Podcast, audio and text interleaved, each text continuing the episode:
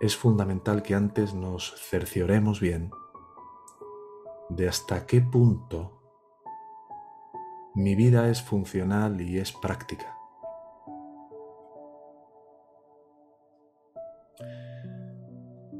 La vida funcional en, todas sus dimensiones es una base fundamental.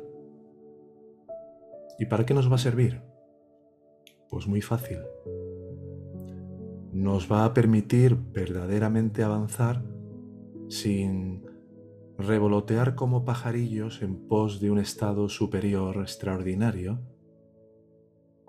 perdiendo la referencia de la tierra que pisamos. Si tenemos temas pendientes, ¿no? Del tipo que sea en nuestra vida cotidiana, ¿no? Que nos están distrayendo de una u otra manera y que implican muchas veces, como sabéis, mucha energía por nuestra parte. Si en esas situaciones no estamos siendo verdaderamente conscientes, ¿qué pasa? Si no estamos siendo prácticos, pues no vamos a fluir en la dirección que nos hemos marcado. Es imposible. Te van a estar distrayendo. Te van a afectar tarde o temprano para poder centrarte Así que quiero reflexionar con vosotros hoy acerca de ciertas pautas. Hoy voy a tocar solo dos de ellas y en próximas clases abordaré algunas más. Ciertas pautas que nos van a ayudar mucho en este sentido. Por favor, tomadlas como sugerencias. ¿eh?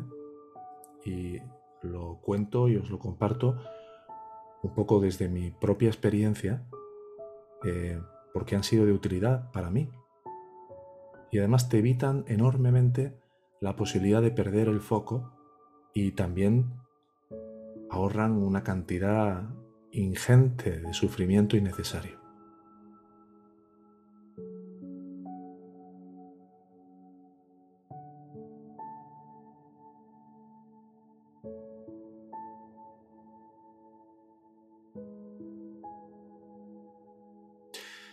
La primera de ellas es, trata de que tu vida sea una vida sencilla.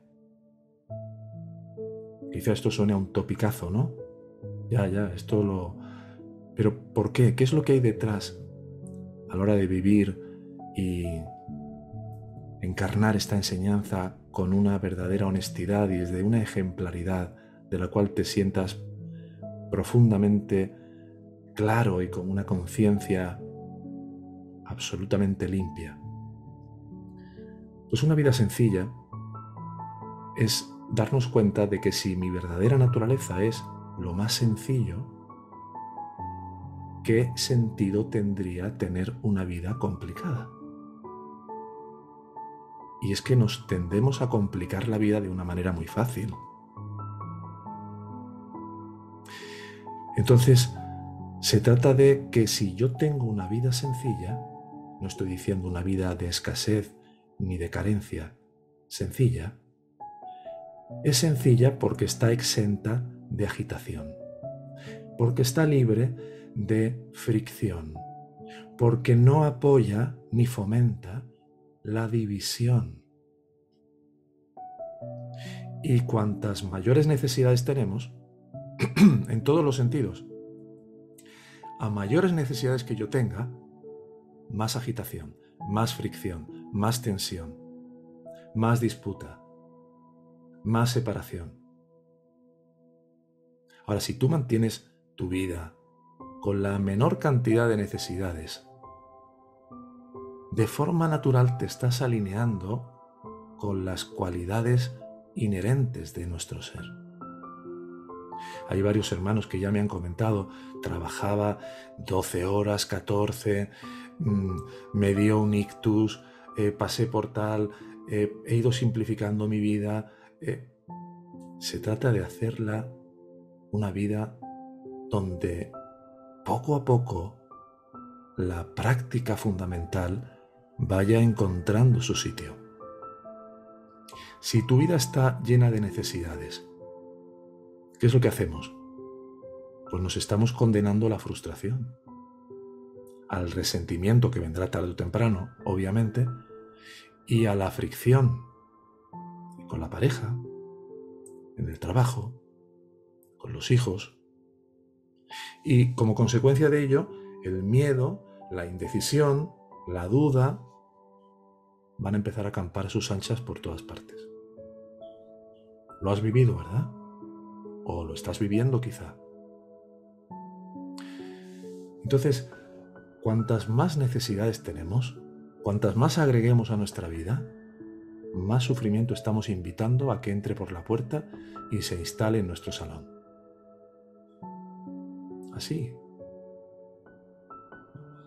Y el exceso de necesidades que puedas detectar que quizá tengas es la madre de la tensión.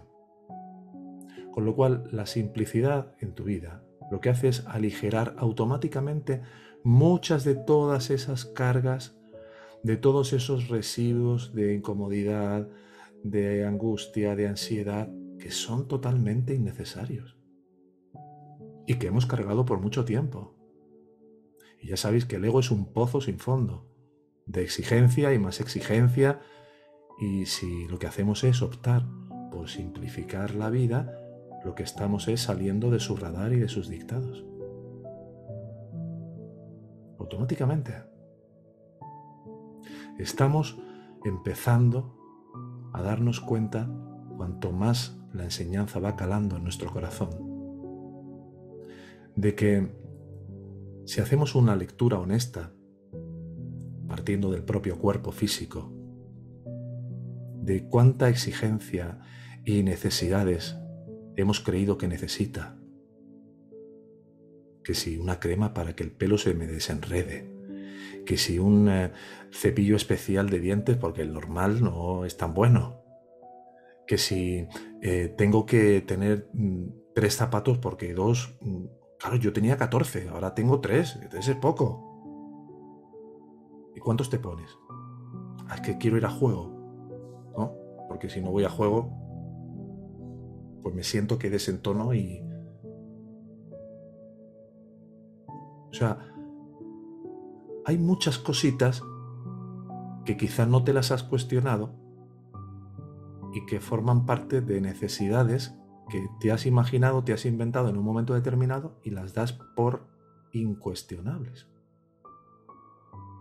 ¿Y qué hacen? Sumar una con otra, con otra, con otra. Y claro, si amplías la mirada al resto de tu vida, ¿cuántas supuestas necesidades estamos sosteniendo y que te están impidiendo vivir sin, sin tensión, que es lo que quieres, en el fondo, ¿qué quieres? Paz, ¿no? ¿Quieres una paz de verdad? Pero por la ventana te estás metiendo tensión, entonces no quieres paz de verdad. Mira con cuidado qué cosas son aquellas de las que a lo mejor no has reparado y con las que te estás metiendo cargas de tensión innecesariamente en tu vida. ¿Qué precio es el que estás pagando por sostener necesidades que van más allá de lo verdaderamente esencial? ¿Te has preguntado esto con verdadera honestidad, sinceramente? Entonces se trata de simplificar tu vida.